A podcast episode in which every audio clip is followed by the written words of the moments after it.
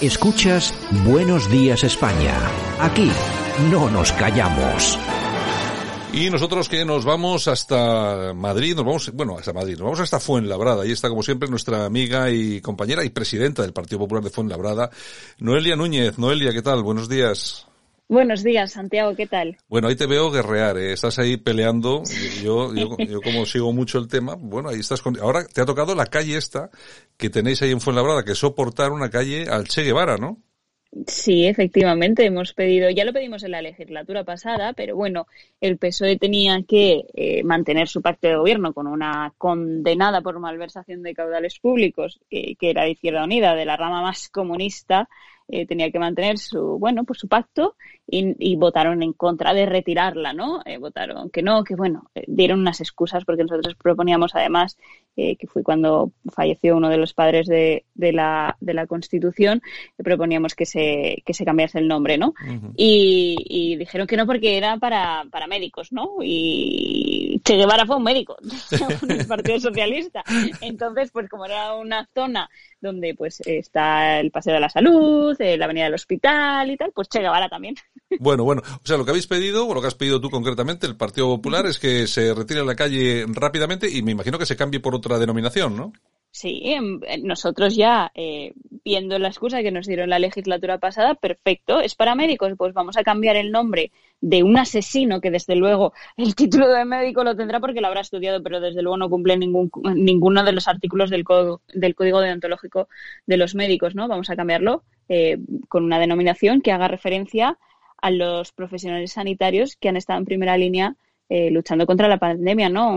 Eh, proponíamos llamarla de los héroes sanitarios del COVID o, un nombre en esa línea que se acuerde por parte de todos los grupos que componemos la, corporación municipal, ¿no? Así para que no tengan ninguna excusa para votar en contra, que se posicionen claramente, ¿no? Que digan, eh, bueno, pues que voten en contra ya no alegando que es para médicos, sino, mira, votamos en contra porque estamos a favor de que un, de que un comunista, un asesino, como fue Ernesto Che Guevara, que dijo en la ONU que, que hemos fusilado, fusilaremos y seguiremos fusilando, tenga una calle en Fuenlabrada.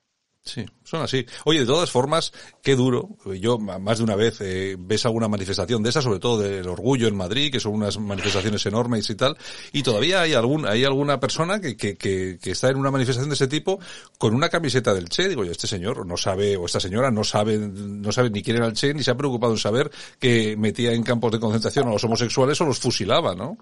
Hombre, la frase del Che del trabajo será hombres. Claro, claro. y, y, llevan la, la, camiseta gustosamente, ¿no? Pero es, es un claro ejemplo de cómo la izquierda, en este caso la izquierda más rancia, más comunista, eh, mm, hace que calen sus mensajes eh, porque tienes que buscar información sobre el Che Guevara para descubrir que el Che Guevara fue lo que fue. O sea, la gente tiene normalizado el Che Guevara, bueno, las camisetas, ¿no? El de que, que, mucha gente lleva su cara en las, en las camisetas y no sabe muy bien por qué y, y, luego leen y descubren y dicen, bueno, es que para llevar la cara de, de, este hombre en una camiseta hay que tener muy mal gusto y muy poca ética, desde luego, ¿no? Entonces, bueno, seguramente muchos de los que, de los homosexuales que, que llevan su, su camiseta, su cara en la camiseta, no sepan lo que dijo este hombre porque desde luego si lo saben, mmm, bueno, pues es cuanto menos curioso, ¿no? Bueno, hemos visto, hemos visto en Europa, hemos visto en Europa cosas mucho peores, así que bueno, vamos a soportar a, a nuestro, a nuestros ignorantes aquí en la, en la tierra patria, pero bueno, que sí, no estaría de más por lo menos que, que la gente se preocupase como mínimo por dar unas búsquedas por Google y ya uno ya sabe de quién estamos hablando y no es ninguna hermanita de la caridad. De todas formas, es que en Madrid las tenéis todas. Tú fíjate, eh, lo, lo, mismo que el tema este del Che Guevara, ahora resulta que el gobierno también va por, de nuevo a por la comunidad. Parece ser que otra vez a por la hostelería, que yo creo que está siendo uno de los pilares fundamentales de cara a la campaña de Ayuso, porque los hosteleros están apoyando enormemente. Pues bueno, ahora resulta que el gobierno, a través de Sanidad, eh, se plantea cerrar no solamente el interior de los bares, incluso hasta las terrazas. Es increíble, de verdad. Eh, vemos una criminalización constante a las medidas que saca adelante la Comunidad de Madrid, cuando se ha demostrado que la hostelería es perfecta absolutamente segura, igual que cualquier otra actividad y sobre todo en las terrazas que además estamos al aire libre y el riesgo de contagio es mínimo, ¿no? Pero como yo creo que les molesta que esté saliendo tanto apoyo, que está habiendo tanto apoyo del sector de la hostelería, un sector tradicionalmente, además, obrero, posiblemente muchas veces incluso eh, más tendente hacia la izquierda, ¿no? El típico, el típico autónomo de bar que entra allí a las 6 de la mañana y no sale hasta las 2, eh, en la vida normal antes de todo esto de la pandemia, no sale hasta las 2 o hasta las 3 después de recoger todo y, esa es la hostelería, ¿no? Entonces, em, ahora eh, está habiendo un cambio de tendencia porque esta gente está manifestando y está diciéndolo claramente. Nosotros ayer domingo visitábamos con David Pérez eh, unos bares aquí en Fuenlabrada y es que todos los hosteleros que visitamos más de más de cinco coincidían en lo mismo. Gracias a nuestra presidenta porque nos ha dejado trabajar. O sea, no piden ni ayudas, ni piden subvenciones, ni piden absolutamente nada. Lo único que quieren es trabajar, que la gente sepa y entienda que en sus bares va a consumir eh, con total seguridad, más seguridad incluso que en casa de unos amigos, porque en casa de unos amigos te relajas, eh, no sabes las medidas de seguridad que, que han podido tener, de limpieza, y al final ellos lo que quieren es vivir, vivir de su trabajo, no hay más. Pero tú fíjate, Noelia, cómo son las cosas, que a mí me parece increíble. Ahora resulta que se quieren cerrar también las terrazas. Dicen, vamos a ver, las terrazas que tengan tres, vamos a llamarlo de alguna forma, paredes con el techo, tú fíjate lo que dicen que eso es, hay que considerarlo el interior de un local. Cuando todos parece ser que ellos no han pasado nunca por una terraza, mentira, porque ellos fundaron, su partido se fundó en un bar, o sea que conocen muy bien cómo funciona todo esto, ¿no? Y resulta que llamar interior de un bar a una terraza, aunque tengas las, los tres laterales puestos, imagínate tú ahí, así todo, cuando pega un poco de vientecito, ¿cómo lo pasas? ¿A quién se le ocurre considerar una terraza como interior de un local? A nadie.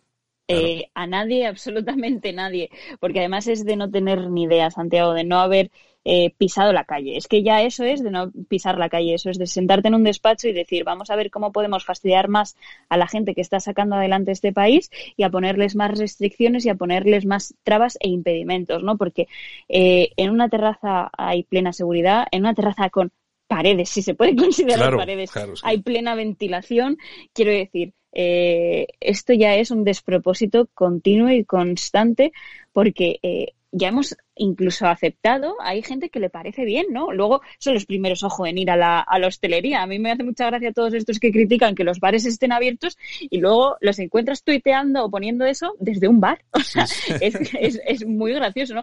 Es que los bares deberían estar cerrados. Y lo dice con una caña en la mano tomándose unas aceitunas. Hombre, por favor, eh, un poco más de seriedad, ¿no?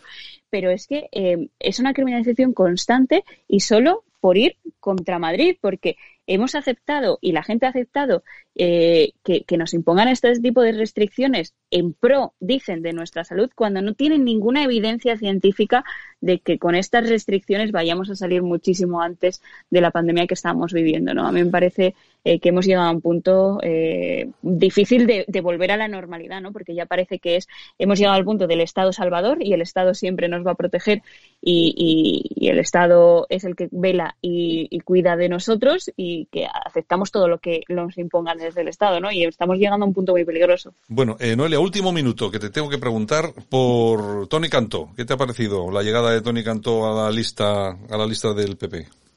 Pues a mí me parece eh, un gran político. Creo que viene aquí a sumar y todo el que venga a sumar siempre será bienvenido desde donde venga. Aquí no se pide eh, pureza ni linaje ideológico, pero creo que Tony Cantó ha sido un fichaje muy bueno. Uh -huh. eh, tiene unos discursos brillantes y muy en la línea del Partido Popular, ¿no? E incluso algunos de sus compañeros eh, o ex compañeros de Ciudadanos decían que era mm, conservador o que era más de derechas, ¿no? Cuando estaba en Ciudadanos y le, y le criticaban un poco, ¿no?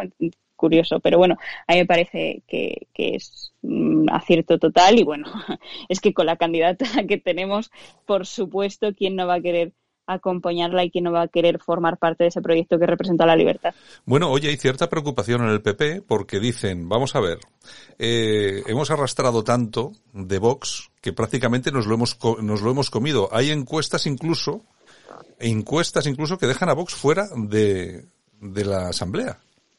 Bueno, son, eh, no sé si, si serán muy verídicas. Yo lo que veo en la calle es que hay un apoyo unánime a Isabel Díaz Ayuso, incluso de gente que votaba el PSOE hasta hace bien poco, ¿no? Y que está viendo que, oye, que las cosas como son, que aquí quien ha tirado del carro y quien ha defendido Madrid ha sido Isabel Díaz Ayuso y bueno, eh, pues eh, yo creo que va a haber un apoyo, un apoyo masivo y esperemos que eh, ojalá eh, se dé cuenta la gente de que necesitamos una mayoría absoluta y ojalá eh, pues todo el voto vaya encaminado a nuestra a nuestra candidata. Claro, te decía lo del, lo del problema, no porque no porque fuera un, un, problema para el PP, que lógicamente iba a sumar. Lo que pasa que yo creo que al final, imagínate tú, en el último momento hacen falta un apoyo y imagínate tú que no encuentras el apoyo de Vox. Nadie más va a apoyar al Partido Popular porque la sociedad está hecha así, la sociedad política me refiero, está hecha así. No, porque Gabilondo ha dicho que no iba a pactar con Iglesias y eso significa que va a pactar con Iglesias, ¿no? Porque claro, cuando está claro, está claro. A pactar con Iglesias a los dos días, a las 48 horas pactó con Iglesias, pues ahí tenemos el claro ejemplo de, de Gabilondo, ¿no? No sé, no sé qué va a pasar. Eh, yo no, no quiero hacerme ilusiones, pero de verdad que yo noto en la calle eh, que, que, Ayuso, vamos, ojalá y, y, sea lo que noto yo, ¿no? Y que Ayuso va a sacar una mayoría absoluta enorme y que les vamos a mandar a todos, a Iglesias, a Errejón y al, al Soso serio y formal, les vamos a mandar bien lejos. Bueno, bueno, bueno, a ver, a ver qué pasa, ya, ya queda menos, ¿eh? En fin. Trabajaremos por ello. En fin, Noelia Núñez, un abrazo muy fuerte, el miércoles nos escuchamos. Perfecto, Santiago, muchas gracias.